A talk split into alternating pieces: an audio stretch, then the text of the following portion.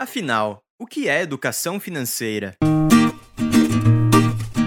Como anda sua relação com o dinheiro? Se as dívidas tiram seu sono e você não consegue prosperar na vida, está na hora de entender o que é educação financeira. Fique conosco para aprender a cuidar melhor da sua conta bancária. Educação financeira. O que é? O conceito de educação financeira está ligado à habilidade de lidar com os próprios ganhos monetários. Basicamente, trata-se de gastar menos do que você arrecada, de comprar apenas o que se precisa e de economizar uma quantia todo mês. Com esses cuidados, é possível aproveitar melhor as oportunidades. Dá para diversificar os investimentos e construir um patrimônio. Acredite, qualquer pessoa pode chegar lá. Ninguém precisa ser de família rica para atingir um nível de vida confortável. Basta ter um pouco de disciplina.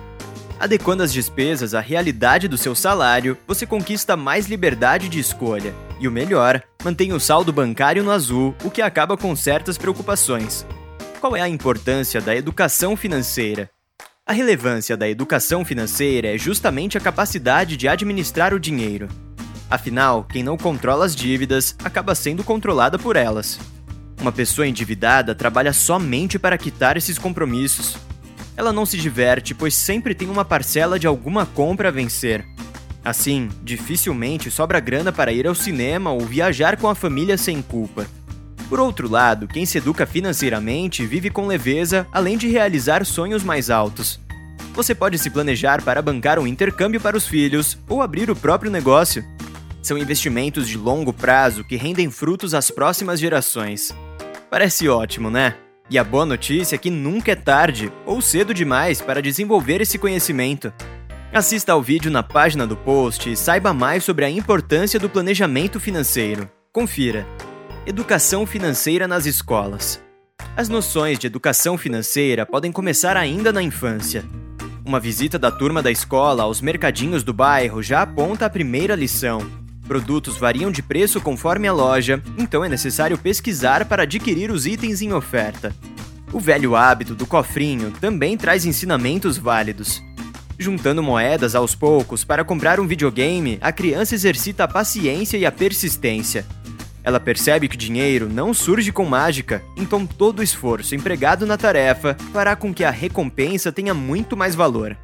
Falar sobre finanças em casa ou na escola é uma forma de tirar a matemática do campo abstrato e aplicá-la na prática. Ou seja, conhecimento para a vida toda. Educação financeira. Primeiros passos. Agora que já explicamos o que é educação financeira, vamos a algumas dicas para você se disciplinar. É simples. Acompanhe o passo a passo. Número 1. Controle os gastos. Monte uma tabela e registre todos os seus gastos do mês inclua os pagamentos de contas, as compras do supermercado, tudinho. Esse acompanhamento ajuda a visualizar onde você está empregando seu dinheiro e principalmente se as despesas estão dentro do limite da sua renda.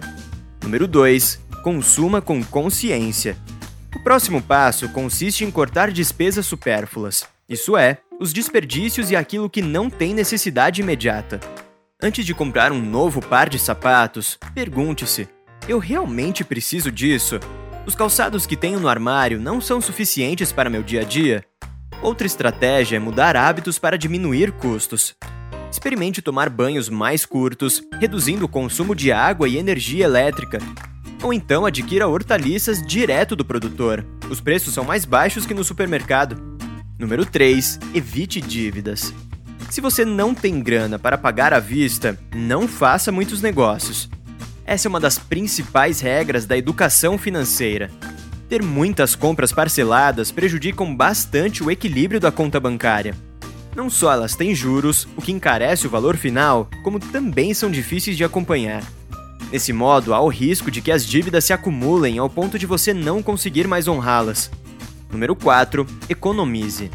Ter uma reserva financeira é tão ou mais importante que gastar com sabedoria. Esse dinheiro extra será estratégico para cobrir imprevistos como consertar a geladeira quebrada.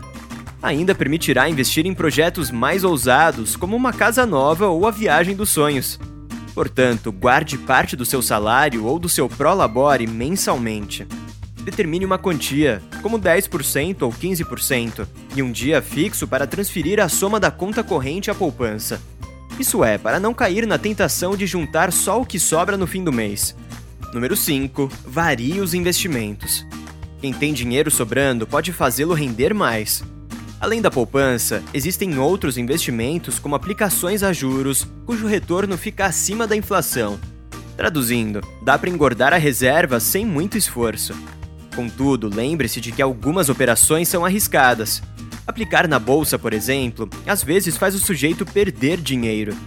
A melhor saída é estudar o mercado e analisar as possibilidades antes de tomar uma decisão. Gostou do artigo de hoje? Esperamos que você tenha entendido o que é educação financeira e qual a sua importância. Continue de olho em nosso blog para mais dicas sobre o assunto. Até a próxima!